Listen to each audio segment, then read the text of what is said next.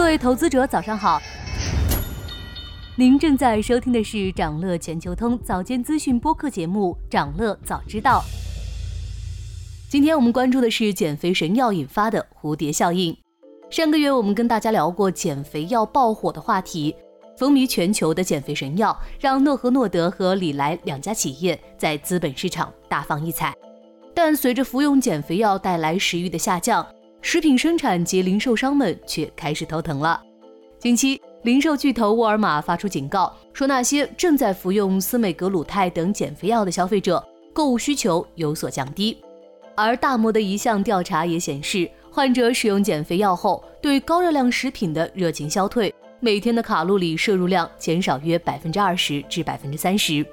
受此影响，长假期间美股食品饮料板块明显异动，沃尔玛上周下跌百分之二点二，还算抗跌，毕竟公司卖的远不止食品。那些高热量食品企业才是真正的受害者，比如做碳酸饮料的可口可乐和百事可乐，全周跌幅均超过百分之五；做汉堡的麦当劳全周跌百分之六；做巧克力的益滋全周跌百分之九；做披萨的达美乐全周跌幅更是接近百分之十。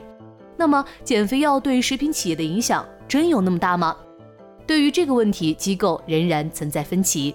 正方认为有影响，而且影响还不小。分析认为，尽管美国的快餐文化根深蒂固，但美国食品业总规模接近一万亿美元，任何一点小变化就会引起行业的巨大震动。所以，这两款减肥药仍有可能引起美国餐饮革命。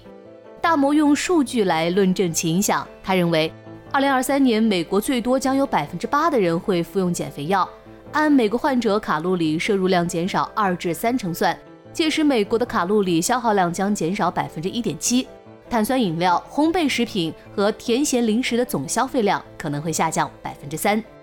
但反方则认为，这次美股食品股的下跌，减肥药只是背锅的。在高通胀背景下，消费股本身就会受到影响。巴克莱银行就认为，近期消费必需品股票的下跌，原因在于利率上升，而不是减肥药，因为消费行业业绩稳定，股息率较高。但随着美国货币市场基金利率达到百分之五，消费股的股息对于投资者的吸引力在下降。美国银行分析师观点也偏保守，他们认为，如果减肥药被广泛采用，饮料、零食和酒类公司都会受到影响。但影响到底有多大，还需要进一步研究。其实，无论是薯条、汉堡还是碳酸饮料，通常都被认为是不健康的食品。但在健康饮食的背景下，无论是麦当劳还是可口可乐，他们的股价在长期来看都走出了长牛的趋势。资本市场似乎并不看重健康这一选项。像今年早些时候，世卫组织宣布阿斯巴甜可能致癌，但你从可口可乐或者百事可乐的股价上看，基本没受到什么影响。毕竟人类作为碳基生物，可能真的无法拒绝高能量的碳水化合物。想了解更多新鲜资讯，与牛人探讨投资干货，现在就点击节目 show notes 中的链接，进入掌乐全球通 app。以上就是今天掌乐全球通掌乐早知道的全部内容，期待为你带来醒目的一天，祝您在投资中有所斩获，我们明早再见。